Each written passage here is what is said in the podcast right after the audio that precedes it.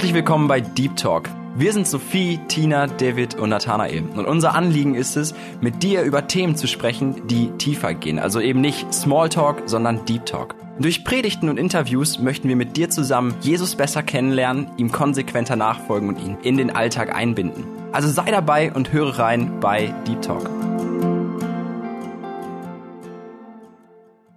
Herzlich willkommen bei Deep Talk. Mein Name ist David und ich darf heute begrüßen Andreas Reimer, der ist zu Besuch aus Kanada. Andreas, ich danke dir, dass du dir die Zeit genommen hast für das Gespräch. Du hast trotz deines jungen Alters mit 23 Jahren schon viel mit und ohne Gott erleben dürfen. Und das fing auch schon ganz früh an, nämlich unter Null. Kannst du mir darüber mehr erzählen? Ja, hallo liebe Zuhörer. Ja, wie David schon sagte, ich bin Andreas und äh, ich bin auch aus Kanada zu Besuch, ja, und ich freue mich auch, bin auch sehr herzlich dankbar für die Einladung hier zu sein. Ja, und was David meinte mit früh anfangen ist, also früh angefangen unter Null, bedeutet jetzt einfach, dass ich eine Frühgeburt hatte. Ich war drei Monate zu früh und dadurch bin ich auch mit Klumpfuß groß geworden, bis jetzt mein 23. Lebensjahr. Mit dem Klumpfuß bist du geboren und jetzt bist du in Behandlung hier in Deutschland, um das wieder zu richten? Ja, äh, um genauer zu sein, äh, Klumpfüße, das waren beide links und rechts. Ja, und deswegen bin ich auch hier jetzt, um diese Behandlungen durchzuführen, die teilweise auch schon, also mehr als die Hälfte ist schon geschafft worden, Gott sei Dank. Mit wie vielen Jahren bist du dann mit der Familie rüber nach Kanada gezogen? Und dieser Umzug, war der mit irgendwelchen Schwierigkeiten verbunden? Also ich bin mit sieben Jahren nach Kanada gezogen, das war 2004. Von meiner Seite gab es da nichts Schwieriges, also nichts, was ich mir denken könnte, außer natürlich, es gab ja schon in der Kindheit Freunde, Cousins und Cousinen, aber doch die Kindheit habe ich ja doch schon in Kanada erlebt. Also ich war ja dann nur im Kindergarten gewesen in Deutschland, also schulmäßig war auch nichts in Deutschland, was ich jetzt hinterlassen würde. Das habe ich dann auch sofort in Kanada dann wieder angefangen. Von der zweiten dann bis zur zwölften war ich dann in Kanada und das hat ja auch sehr mitgeholfen. Einfach sofort sozusagen ins kalte Wasser, dort das Leben anfangen. Und ich denke, für mich war es doch relativ einfacher wie für viele andere, die mit älteren Jahren schon Umzüge machen, wie mit 16 oder 17. Ich denke doch, dass das in jungen Jahren leichter ist. Du bist in einer christlichen Familie aufgewachsen und üblicherweise dann auch am Sonntag zur Gemeinde gefahren, zum Gottesdienst. Irgendwann im Jungscheralter hast du das Ganze in Frage gestellt, ob das alles so Sinn ergibt. Warum? Ja, warum, denke ich, ist eine, eine ganz natürliche Frage. Und das ist ja halt genau die Frage, die ich mir damals auch gestellt hatte. Warum überhaupt? Warum mache ich das? Es gibt, also die Welt hat schon gelockt und es gibt ja Dinge in der Welt, die ich sehr, sehr gerne haben würde und die das Christentum einfach nicht bieten kann. Und das hat mich dann da im Jungschalter schon sehr verblendet und ich habe so das Ziel oder den, mein Fokus sehr gewendet zu der Zeit und ich wollte einfach, ja, ich sag mal so ganz offen akzeptiert werden von anderen und das mit den Klumpfuß hat dann auch schon sehr eine Rolle gespielt im Jungscheralter. Fing das dann an mit Arbeit suchen und sportliche Aktivitäten. Als Kind hat man das jetzt nicht so bemerkt. Als Kind hat man auch eine ganz andere Denkweise. Und doch merkte ich, als das Leben ernster wurde und ja, man aus diesem Alter herauswächst, dass man anders ist wie andere und genau das hat man dann auch versucht zu vermeiden. Man wollte so sein wie die andere und weil eben so viele damals nicht an, an Gott geglaubt haben sie schon, aber Gott nicht gefolgt sind, wollte ich auch ebenso sein. Und dann bin ich diesen Weg auch nachgegangen. Gab es in dieser Zeit, wo du nicht mit Gott gelebt hast, Ereignisse, wo Gott sich dir erwiesen hat, gezeigt hat und äh, dich einfach gerufen hat? Irgendwo, wo du ab und zu gedacht hast, oh, gibt's da nicht vielleicht doch einen Gott? Doch, ich denke, das passiert bei vielen Menschen tagtäglich und das war bei mir auch nicht anders. Also man rutscht ja leicht ab und dann geht's schnell in die Tiefe.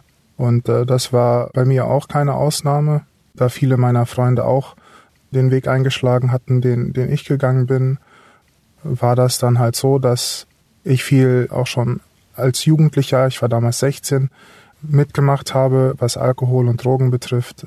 Und doch daher merkte man sehr, dass das Glück, das die Welt bietet, doch nur sehr kurz ist. Und dass Gott mich da jedes Mal von Schlimmerem bewahrt hat. Ich kann mich jetzt direkt so an einen Fall erinnern, war das halt, dass wir mit meinem Bruder und dann seine Freunde waren wir am Feuer draußen in der Nacht und ähm, ich weiß nur, dass ich um vier Uhr morgens dann halt nicht mehr nüchtern ins Haus kam und der nächste Tag war halt Sonntag. Und als meine Eltern dann die Tür aufgemacht hatten ins Zimmer rein, hatten sie kein Wort gesagt, aber ich merkte doch diese Enttäuschung, den ich meinen Eltern damit zugeteilt hatte oder gezeigt habe. Und man hat einfach gesehen, dass sie wirklich enttäuscht waren. Und dieses hat mich doch angesprochen. Und immer wieder habe ich mich dann auch seitdem gefragt, was mache ich eigentlich? Wie komme ich, wie komme ich hier raus? Also aus eigener Kraft wird es doch nichts werden. Und doch daher, ab dem Moment fing es dann an, dass ich mir halt mehr und mehr die Frage stellte und dann auch Gott selber angefangen hatte, so mehr zu suchen und auch im persönlichen Leben mehr und mehr zu erkennen. Aber unser Gott, der hat sich auch dir gegenüber seine Gnade nicht gekürzt, obwohl du dich von ihm abgewendet hast. So ist Gott nicht dass er dich nicht aufgibt. Er ist an dir dran geblieben und hat weiter an dir gearbeitet, auch in der Zeit, wo du von ihm abgewendet warst und nichts von ihm wissen wolltest. Ja, als ich in der Schule war, das war wahrscheinlich dann mit 17 oder war das schon 18, weiß ich jetzt nicht mehr, aber ich merkte, dass bei mir es mit der Arbeit nicht so gut klappte und dass ich von einer Arbeitsstelle zur anderen geschickt wurde. Und das war halt so, dass ich dann innerhalb ein Jahr drei, vier Arbeitsstellen hatte. Und die längste war dann zwei Monate, dann hatte ich mal zwei Wochen keine Arbeit, dann hatte ich wieder einen Monat Arbeit. Und das waren immer verschiedene Arbeitsstellen vom, vom Kuhstall bis zum Zeichner. Und da war wirklich alles dazwischen noch. Was mir damals so die Sorge machte, war, dass ich irgendwie auch an Geld kommen wollte, weil ich merkte, die, die Menschen um mich herum anscheinend macht ihnen das Geld auch glücklicher. Und dann war da so ein Fall, in der Schule, wo ich anfing, einfach Dinge zu stehlen, links und rechts. Und das ging dann auch gut für einige Tage und bis dann halt der Tag kam, wo ich dabei erwischt wurde. Ja, und ich durfte dann auch für einige Wochen die, die Schule verlassen, so mal freundlich ausgedrückt. Und da sah ich doch auch, dass, dass Gott mich danach trotzdem nicht in Stich gelassen hatte. Und ja, dann kam es halt so, dass ich danach sehr viel mich von mir selber irgendwie versucht habe zu verstecken. Es gab zum Beispiel Tage, wo ich, die ich durchgeschlafen habe und nachts war ich da am Handy, habe ja, Filme geschaut und habe mich einfach versucht, von Gottes Reden zu verstecken. Und äh, das ging dann so monatelang und es kam halt so weit, dass man wirklich keine Freude mehr hatte an der Familie, an, an den Geschwistern, ähm, ja auch, auch Freunde, Dinge, die mir vorher Spaß gemacht hatten in der Welt, waren doch auf einmal so öde. Und ich weiß, da kam noch so eines, eines Nachts, das war um halb zwei, denke ich, war das ungefähr, dann lag ich so im Bett und überlegte, eigentlich ist mein Leben, bin ich so der letzte Dreck, weil ich lege mich abends hin zum Schlafen, nur damit es mir am nächsten Tag schlechter geht. Und das ging dann so Tag für Tag, bis dieser Tag dann kam, wo ich abends im Bett lag und mich fragte, wer kann mich da noch rausholen? Wer wird mich da, wer wird mich reinwaschen? Wer wird mir diesen Drang zur Sünde nehmen? Und ja, ich kannte ja die Bibel und ich kannte auch, dass Jesus uns reinwaschen kann und dass Gott rettet. Und mir wurde es dann dem Abend auch zu viel und ich hat meine, meine Eltern dann auch aufgeweckt und gesagt, dass äh, ich mit jemandem reden möchte und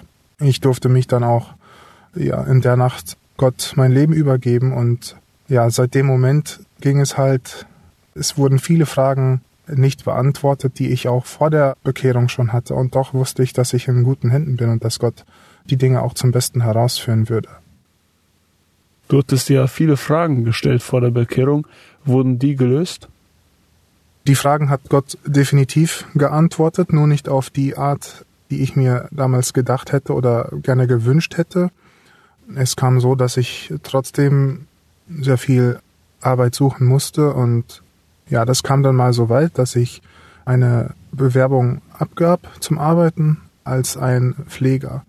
Und das waren so die, ja, es, es waren mental behinderte ältere Leute, so in den 40ern äh, normalerweise. Es waren immer Männer, mit denen ich gearbeitet habe und viele waren halt auch Indianer oder Métis, die dann im Haushalt oder so einfach Hilfe brauchten und die auch viel geistliche Stärke oft brauchten. Also die Leute wurden schon auch, diese Männer wurden auch schon sehr beeinflusst von früheren Gemeinden, auch sehr viel katholischen Einfluss und es war halt schwierig mit solchen Menschen umzugehen und ich sah mich damals gar nicht fähig, diese Arbeit zu tun und doch gab Gott mir die Gelegenheit, es zu versuchen und ich war dafür auch sehr, sehr dankbar und ich durfte auch in diesem Feld einiges lernen, was es heißt, Gott zu vertrauen. Während deiner Arbeit als Pfleger hattest du da besondere Erlebnisse, wo Gott dich besonders bei dieser Arbeit geholfen hat oder wo du Gott besonders gespürt hast? Es gab einen Fall, wo ich mit meinem Patienten sollte in die Stadt fahren und es war halt so, dass sie nur begrenzte Strecken im Monat fahren dürfen und er war ein ziemlich großer Mensch und was seine Wutanfälle betraf, hatte ich doch schon ziemlich Respekt vor ihm und es, es gab auch Fälle, wo er mich anfiel und anschrie und so und da merkte ich doch immer wieder, dass Gott mich da raushalf. Und das ganz Schöne dabei ist, dass Gott mir auch am Ende meiner Arbeitszeit da die, die Beziehung zu ihm so richtig herzlich hat werden lassen. Also ich durfte ihn danach auch doch schon als Freund bezeichnen und wir konnten auch viel, was geistliche Themen betrifft, sprechen und auch ihm das Evangelium weiterbringen. Ich durfte ihm auch so erzählen, was Gott in meinem Leben getan hat. Und das waren auch immer so schöne Zeiten, so inmitten der Wüste mal so eine Oase zu haben. Einfach, die Arbeit war nicht immer leicht und doch hat Gott immer die Stärkung bereit gehabt, die ich im Moment brauchte. Und meine Arbeitskollegen waren auch Christen und was mir damals schade war, war halt, dass ich Spätschicht hatte und das hieß dann, dass ich bei den jugendlichen Aktivitäten und auch bei der Bibelstunde zu Hause, also im Gottesdienst nicht dabei sein durfte. Und das hieß, wenn ich jetzt in die Frühschicht gehe, musste ich mithelfen, zum Beispiel Holz hacken oder so, und das konnte ich physisch nicht. Und was mir ja damals so in den Sinn kam, war, ich muss wahrscheinlich kündigen, weil ich, ich wollte die Gebetsstunden und Bibelstunden nicht auslassen und die waren mir doch sehr ans Herz gewachsen. Und doch war das so eine Entscheidung, die ich treffen musste. Und auch für meinen Patienten fiel es damals sehr schwer, dass ich die Arbeit verlassen wollte. Aber die größte Frage war halt, will Gott das? Und, und wenn Gott das wirklich will, wie wird's weiter werden? Dann kamen diese ganzen Fragen wieder auf. Es hat so lange gedauert, endlich mal einen festen Fuß zu haben und eine Arbeit zu haben und die, diese Frage endlich mal geklärt zu haben, das jetzt wieder alles mal über Bord werfen und wieder auf dem Wasser zu gehen und warten, dass Gott etwas tut, das fand ich doch ziemlich schwer. Ja, und du durftest dann deinen Job wechseln in einen anderen Job, wo du nur Frühschicht machen konntest. Wie hast du da die Gewissheit bekommen, dass das der richtige Weg ist? Es kam so, dass ich mich dann damals, als mir dieser Gedanke im Kopf kam, hingekniet habe und dann im Büro da gebetet hatte. Und ich habe dann auch eine E-Mail an, an meinen Chef geschrieben und gesagt, so und so ist die Lage. Also, dass ich überlegt habe zu kündigen und ja, sicher war ich mir dann nicht, aber ich glaubte einfach fest daran, dass Gott mich dann auch weiterhelfen würde, weil er mich jetzt schon so weit geholfen hat, eine zweite Arbeit zu finden, ist für ihn auch eine Kleinigkeit. Und dann, ja, bin ich aus meinem Büro rausgegangen und dann ist mein Patienten zu mir gekommen und der hat, hatte halt ein kaputtes Handy. Und äh, mit dieses kaputte Handy musste ich jetzt mit ihm zusammen in die Stadt fahren und das Handy dann reparieren lassen. Und äh, das kam dann halt so, dass ich so halt im Laden stand und der Mann heißt Dan Duick, der mich damals angesprochen hat, ja, er sprach mit mir auch sofort über den Glauben. Ich hörte, er hatte christliche Musik in seinem Laden spielen und ich habe ihn dann auch gefragt, ob er Christ ist. Und dann hat er mir hat er mir so sein Zeugnis erzählt. Und irgendwie ich konnte nicht anders danach, ich musste ihm auch mein Zeugnis erzählen. Und so standen wir da wahrscheinlich eine gute Dreiviertelstunde und haben einfach gequatscht. Dann hat er mich gefragt, ob ich mich so auskenne mit Technik und so. Und ich habe ihm gesagt, ja, von der Schule habe ich da schon so einen Hintergrund darin. Und ich kenne mich doch ein bisschen aus. Dann habe ich ihm erzählt, dass ich jetzt also vor, das war dann so eine Stunde ungefähr vorher so gekündigt habe, gerade meine Arbeit und dachte so, ich kann ihn ja mal fragen, ob er Arbeiter sucht. Und als ich ihn gefragt habe, dann fing er da vor mir an zu weinen und und meinte, du kannst es nicht glauben, aber ich stand heute morgens auf Knien und ich habe Gott gebeten, wenn, wenn heute jemand reinkommt, dass er dann für mich arbeiten könnte. Und ja, das war für uns beide gerade erstmal so überwältigend. Und ich fand das damals so schön zu wissen, dass, dass ich auf dem richtigen Platz stehe, dass ich genau da bin, wo Gott mich haben kann. Und auch von den Stunden her durfte ich dann auch immer abends dabei sein auf Gottesdienste und auch auf jugendliche Aktivitäten und einfach Gottes Hand darin zu sehen. Das sahen wir beide so ganz klar, dass Gott jetzt wollte, du musst Arbeitsstelle wechseln und ja, Gott hat das dann auch so geführt, dass ich innerhalb zwei Stunden dann auch schon wieder fest eingestellt war, dass ich nicht mal einen halben Tag ohne Arbeit geblieben bin. Ah, interessant. Auch auf dieser Arbeitsstelle hast du viel mit Gott erlebt. Ja, wir durften jeden Morgen, da durfte ich mit meinem Chef zu zweit beten. Wir haben immer den Tag mit Gebet angefangen und weil er auch Christ war, durften wir viel durchsprechen, viel einander ermutigen. Es kam so, dass wir wussten nicht, ob wir jetzt noch für vier Monate einen Mietsvertrag unterschreiben wollten für dieses Gebäude, da wir wirklich, da war viel los auf Arbeit und wir wurden einfach, es wurde eng. Und wir haben dann immer auch zusammen gebetet, dass Gott uns doch den richtigen Weg zeigt welches Gebäude wir jetzt nehmen sollten. Und es war auch so, dass es der Firma finanziell nicht so gut ging und doch wussten wir, wir müssen in ein anderes Gebäude, einfach weil das hier zu eng wurde.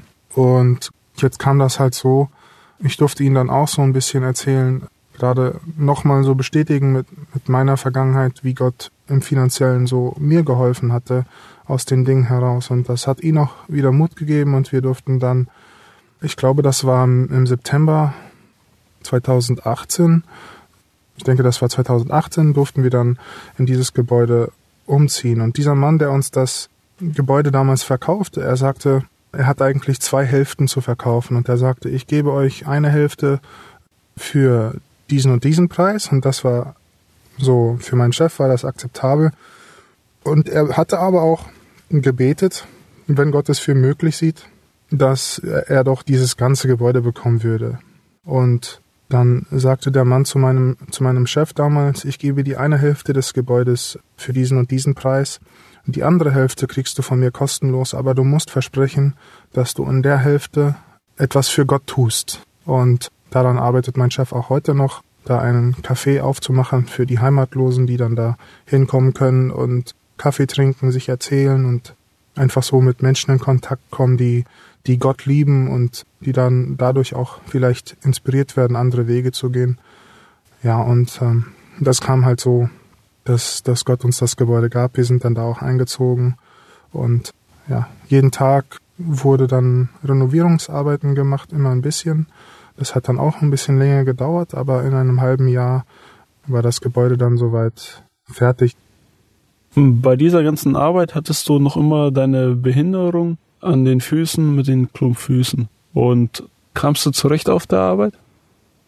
Ja, doch. Also das war schon so eine Arbeit, wo ich nicht viel physisch arbeiten musste. Aber es kam dann so, dass mein Onkel damals hier in Deutschland verstarb und dass wir dann mit der Familie zusammen nach Deutschland gekommen sind. Ähm, das war noch äh, vor dieser ganzen Geschichte, aber dann kam das halt so, dass meine Tante mich ansprach und meinte, es wäre immer mein Onkels Wunsch gewesen, diese OP zu machen. Und ich selber hatte eigentlich nie diesen Drang verspürt, die OP zu machen, aber als sie mich dann darauf ansprach, dann hatte ich das doch im Gebet genommen und vielleicht wollte Gott mir da auch in besonderer Weise irgendetwas zeigen oder auch für, für meinen Nächsten, dass die dadurch auch ermutigt werden könnten.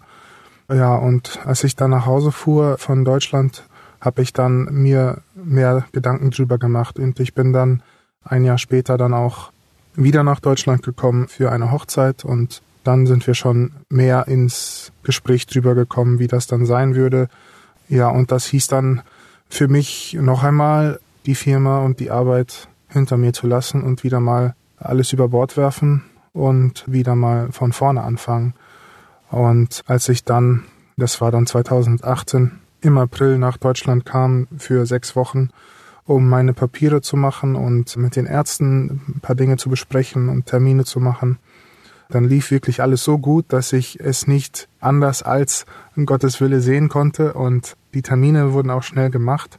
Ja, und das hieß dann für mich noch einmal alles über Bord zu werfen und die Arbeit sein zu lassen und ähm, gerade das, womit ich früher in der Welt sehr zu kämpfen hatte und auch nach der Bekehrung, mein Kampf war es immer, wie soll es weitergehen? Diese Frage, die man sich oft stellt, wieder direkt ins Auge zu schauen und zu wissen, dass, dass Gott in Kontrolle ist ja, genau, das fing dann halt nochmal von vorne an. Und als ich dann nach Hause fuhr, war ich mir doch bewusst, dass Gott das so haben wollte, dass ich nach Deutschland fahre, um die OP zu machen. Ja, es kam dann so, dass ich mit meinem Chef das dann besprochen hatte, dann und dann will ich OP machen und ich durfte dann auch bis zuletzt dann bei ihm arbeiten. Und als ich dann nach Deutschland fliegen sollte, gerade weil ich Kanadier bin, ist das ja so, dass ich in Deutschland nicht versichert bin. Und jetzt kamen diese ganzen Fragen, kostet ja nicht wenig, wie komme ich über diesen Berg rüber? Und ähm, ja, wir haben auch mit Familie sehr darüber gebetet, mit meinen Geschwistern, auch mit Freunden. Und als ich dann nach Deutschland flog, dann war ich sehr ruhig drüber, wie Gott das handhaben würde. Und weil ich wusste, er, er hat die Kontrolle und er wird auch, er wird seinen Plan mit mir auch bis Ende bringen. Und als ich dann in Deutschland ankam, dann dauerte es nicht lange. Dann war die Hälfte, also es waren ungefähr zwei Monate, dann war die Hälfte der Summe, die ich für alle vier OPs brauchte, lag bereit. Und vieles von Menschen, denen ich damals also nicht kannte, die mich nicht kennen, die einfach so von Gott diesen Drang gespürt haben, dass sie spenden müssen. Und ich habe auch nie selber persönlich Leute drüber angesprochen oder gefragt. Und ich durfte einfach total sehen, wie Gott auch in dieser Lage mir geholfen hatte. Und was mir zu der Zeit sehr wichtig wurde, ist einfach, wie Gott die Herzen der Menschen lenkt und wie er mit einem Wort ein, ein Leben verändern kann. Und das war für mich damals nicht anders. Ich, ich durfte noch einmal lernen, Gott zu vertrauen. Und das war schön zu sehen, dass, dass auch viele andere dadurch ermutigt wurden, ja, das stimmt. Ich habe mir auch gefragt, wie du über die Runden kommst, weil du hast nie zu uns gesprochen, zu deinen Freunden und Bekannten hast du nie über die finanzielle Situation gesprochen. Du hast uns nie gefragt um Geld oder laut Sorgen geäußert. Du hast immer einen festen Blick gehabt und hast nur gegenüber uns erwähnt, dass das alles gespendet wird. Ja, genau. Ich glaube, was mir damals die Ruhe gab darüber, war einfach dieses feste Bewusstsein, dass Gott das so will, dass ich auf dem richtigen, auf dem richtigen Platz bin. Da, wo Gott mich haben will, da wird er auch dafür sorgen, dass das, was ich brauche, um über die Runden zu kommen, dass das auch vorhanden sein wird. Ja, und deswegen habe ich es auch nie wirklich für nötig gesehen, sag ich mal, mich darüber Sorgen zu machen. Sorgen gab es natürlich in anderen Fällen auch, ja. Aber einfach in dieser Sache sah ich das so eindeutig, dass, dass ich gar nicht mal irgendwie die Chance hatte, mir drüber Sorgen zu machen. Und ich denke, Gott hat mich in der Hinsicht aber auch sehr davon bewahrt, dass, dass der Teufel mich in, in der Sache versucht zu zweifeln, dass, dass das alles wird. Ja, und die Gemeinde hat sehr für mich gebetet in der Zeit. Und ich glaube, die Gebete sind auch sehr viel wert gewesen und sind es auch heute noch. Die Möglichkeiten waren dann da. Dann standst du in den Startlöchern für die OP. Ja, genau. Die erste OP war im August. Die durfte ich dann anfangen. Und das Interessante dabei ist, dass ich wirklich bei der ersten OP gar keine, gar keine Schmerzen gehabt habe. Aber das war auch die OP, wo ich am meisten Angst hatte, weil in dem Moment als ich mich dann zur Nacht ins Bett legte und wusste, dass es morgen früh losgeht, kamen doch viele Fragen hoch, wie wird es werden? Also mein Leben verändert sich ab morgen. Und ich hatte doch schon sehr Angst gehabt und habe auch sehr viel gebetet. Aber die Gemeinde und meine Eltern, meine Freunde, auch Menschen hier in Deutschland, sehr, sehr viele haben mich unterstützt in Gebeten. Und als es dann morgens zur, zur OP ging, dann war ich auch ganz ruhig drüber, und ja, wie gesagt, ich hatte auch in dieser, in dieser Zeit wirklich gar keine Schmerzen gehabt. Also die erste OP war dann schon sehr schmerzlos. Ja, und das sind auch so, so Kleinigkeiten, die Gott immer wieder dann hinzugab. Herz, lass dein Sorgen sein, Sorgen schafft Angst und Pein, Sorgen schafft Angst und Pein und frommt doch nicht. Traue auf Gott, den Herrn, sein Hilf ist dir nicht fern. Gott schlummert nicht, Gott schlummert nicht. Sieh nur die Lilien an, wer hat sie angetan, wer hat sie angetan mit solcher Zier? Gott webt zu aller Zeit ihnen das Feierkleid, webt es auch dir, webt es auch dir. Nimm doch die Vöglein wahr, die alle Sorgen bar, die alle Sorgen bar so fröhlich sind. Gott nährt sich spät und früh, bist du nicht mehr als sie. Nicht Gottes Kind, nicht Gottes Kind. Gottes Kind hörst du nicht, wie so vernehmlich spricht, wie so vernehmlich spricht dein Jesus Christ. Herz, lass dein Sorgen sein, trachte nach dem allein, was droben ist, was droben ist. Nach der OP warst du im Rollstuhl. Wie bist du mit den Wechsel klargekommen? Von eigene Beine auf die Räder? Ja, der, der Wechsel, der war am Anfang doch schwer, aber der Mensch ist halt ein Gewohnheitstier und der kann sich eigentlich an, an sehr vielen äh, Dingen gewöhnen. Und der Wechsel war wahrscheinlich auch sehr gut für mich gewesen, da ich wirklich noch einmal lernen konnte, es zu schätzen, was Gott hier jetzt eigentlich für mich tut. Ja, also jetzt im Großen und Ganzen, wenn ich schon so drei Viertel der, der OPs geschafft habe, zurückschauend kann ich doch immer wieder sehen, dass Gott wirklich Wunder getan hat und dass der Mensch nicht unbedingt viel haben muss, dass Gott durch ihn oder für ihn etwas bewirken kann. Aber was mir immer wieder auffiel, war, dass ich äh, den ersten Schritt machen musste, dass ich zum Beispiel meine Arbeitsstelle kündigen musste, dass ich zum Beispiel beten musste oder dass ganz einfach, dass ich auch vertrauen musste. Vertrauen ist ja auch ein Tun. Es ist ja auch eine, eine Tätigkeit zu wissen, dass Gott die Dinge führt. Und wenn ich so biblischen nachdenke, dann sieht man zum Beispiel bei Lazarus, dass Jesus erstmal auffordert, dass der Stein weggewälzt wird, damit er überhaupt ein Wunder tun kann. Er sagt, wälzt den Stein weg und dann sagt er, Lazarus, komm heraus. Und Lazarus kommt wirklich heraus. Und wir sehen das als Menschen oft so, dass wir jetzt große Dinge vollbringen müssen. Aber ganz oft heißt das einfach, steh auf und geh. Und das ist einer der Dinge, die ich in meinem Leben heute immer noch lernen muss. Das wird man wahrscheinlich nie aufhören zu lernen. Dieses Aufstehen und Gehen. Und doch im Nachhinein bin ich Gott sehr, sehr dankbar, Einfach, dass er mir gezeigt hat, diese kleine Schritte ist auch ein Weg voran und dass er diese kleinen Schritte benutzt, um etwas wirklich Großes daraus zu machen. Und es gibt viele Menschen, die sitzen und nicht weiter wissen. Und ganz oft ist die Antwort darauf, dass man Gott alles sagt, dass man Gott ja wirklich eine Chance gibt, dass Jesus in deinem Leben und in meinem auch wirken kann, ich weiß, ganz oft vor meiner Bekehrung war ich zu Hause und ich war verzweifelt. Wie wird es werden? Nach meiner Bekehrung hatte ich genau die gleichen Fragen, aber doch wusste ich dann, dass ich einen Halt hatte, dass, dass ich einen Anker hatte, dass, dass Gott mir daraus helfen wird. Und, und das ist einer der Sachen, die als erstes kommt, ist, dass man überhaupt es erwartet, dass Gott es tun wird, damit man diesen Schritt machen kann. Dieser, dieser eine Bruchteil vom Senfkorn im Bild gesprochen, ja, dieser Bruchteil Glaube, den wir nur aufzubringen haben, damit Gott den nächsten Schritt mit uns geht. Einfach Gott will sehen, diesen Glauben, dieses Vertrauen in ihm und dann, wenn wir ihm dieses Vertrauen schenken, erst dann kann er mit uns arbeiten. Wenn der Ton sich formen lässt, dann kann der TÜV vorangehen. Genau, und es gibt, es gibt viele solche Beispiele in der Bibel und einer, der mir besonders auffällt, das hat man bestimmt auch beim Zuhören gemerkt, ist Petrus, wie er so einfach zu Jesus sagen konnte, Herr, wenn du es bist, so lass mich auf dem Wasser zu dir gehen. Und Jesus sagt, ich bin es und, und sagt, komm und Petrus steht auf und, und geht auf dem Wasser.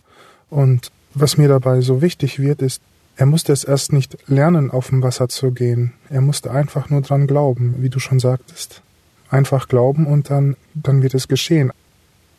Wir sehen auch bei Jesus, wo er hier auf der Erde gewandelt hat und auch sich um die, wenn er sich um die Leute gekümmert hat, wo er sie geheilt hat, dass auch der Glaube von Seiten der zu heilenden Leute auch immer da war. Zum Beispiel lesen wir in Matthäus 9, 22. Und da wandte sich Jesus um und sah sie und sprach, sei getrost, meine Tochter, dein Glaube hat dir geholfen und die Frau wurde gesund zur selben Stunde. Das war die Frau, die Jesus am Saum seines Gewandes angefasst hat und einfach diesen Glaube hatte und wusste, sie musste nur zu Jesus gehen und sie wird geheilt. Dieser Schritt einfach zu wissen, Gott ist da und er ist mein Ansprechpartner. Und das ist das, was Jesus von uns möchte. Rufe mich an in der Not, so will ich dich erretten und du sollst mich preisen. Ja, genau. Der Seemann geht ja auch raus und streut erstmal den Samen, damit der Same aufgehen kann. Auch lesen wir in Markus Kapitel 5 von den Vorsteher der Synagoge, der zu Jesus kam und für seine Tochter bat, dass Jesus sie heilen könnte. Und bat Jesus einfach nur, dass er die Hände auf sie legen könnte, damit sie gesund werden könnte. Und auf den Weg zu der Tochter von Jesus sehen wir nochmal eine Begebenheit, wo die Frau mit dem Blutfluss zu Jesus kam und ihm am Saum seines Gewandes anfasste und mit diesem Glauben wurde sie auch gesund. Und er ging hin mit ihm, und es folgte ihm eine große Menge, und sie umdrängten ihn. Und da war eine Frau, die hatte den Blutfluss seit zwölf Jahren und hatte viel erlitten von viel Ärzten und all ihr Gut dafür aufgewandt, und es hatte ihr nichts geholfen, sondern es war nur schlimmer geworden. Da sie von Jesus gehört hatte, kam sie in der Menge von hinten heran und berührte sein Gewand. Denn sie sagte sich, wenn ich nur seine Kleider berühre, so werde ich gesund. Und sogleich versiegte die Quelle ihres Blutes, und sie spürte es am Leibe, dass sie von ihrer Plage geheilt war. Ich finde, diese Geschichte, die rundet das so schön, so schön auf. Es steht ja geschrieben, dass sie viel auch von den Ärzten durchgemacht hat und viel dafür geopfert hat und das hat nichts gebracht. Und dann dachte sie, sie muss nur Jesus einmal sein Gewand anfassen und dann wird sie gesund werden.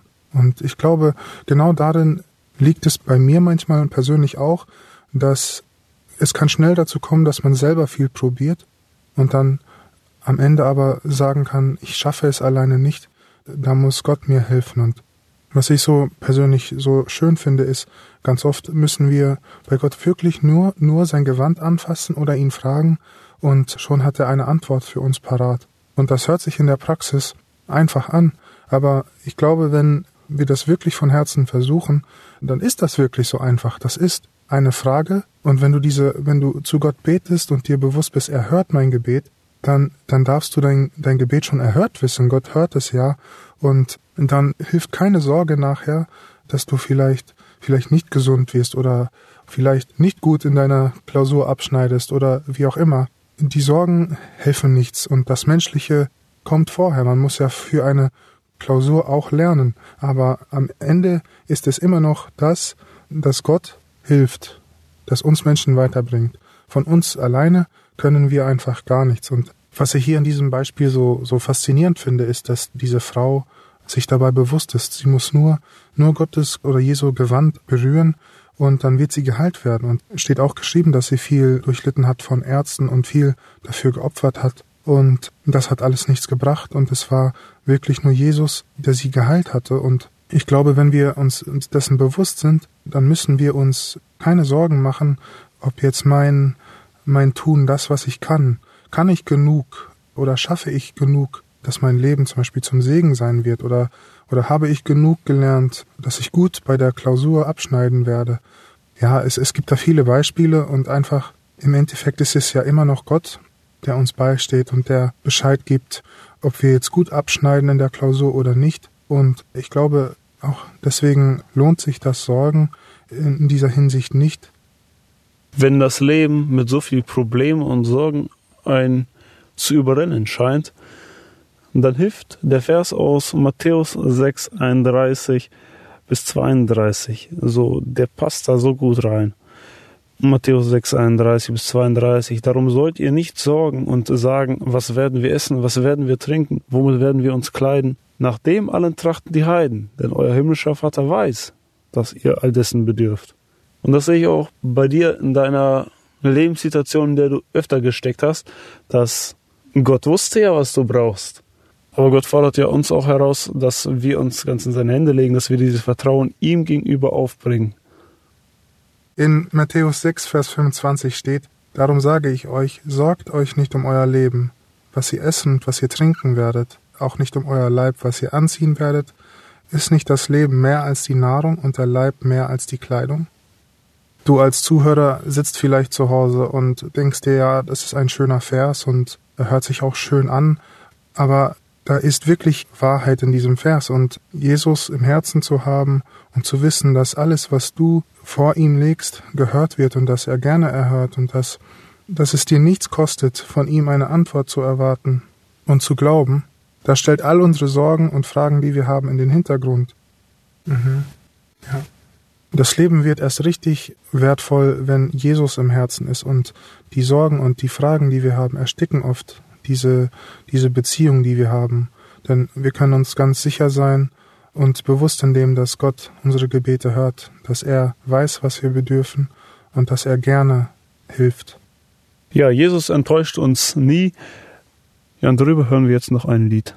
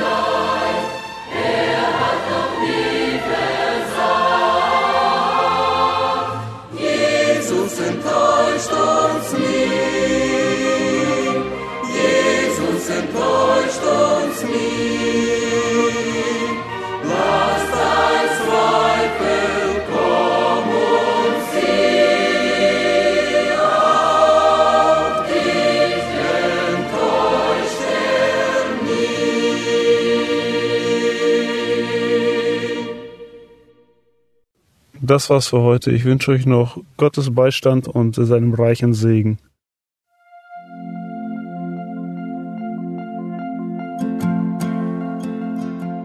Schön, dass du heute dabei warst. Und wenn es dir gefallen hat, wenn du was mitnehmen konntest, dann teile es gerne mit deinen Freunden und Bekannten und gib es weiter. Und wenn du noch mehr Informationen haben möchtest über das Programm und über Segenswelle allgemein, dann schau doch einfach auf unserer Webseite vorbei auf www.segenswelle.de oder auf dem Instagram-Feed auch unter Segenswelle zu finden und klick dich einfach mal durch, teile es und gib es weiter.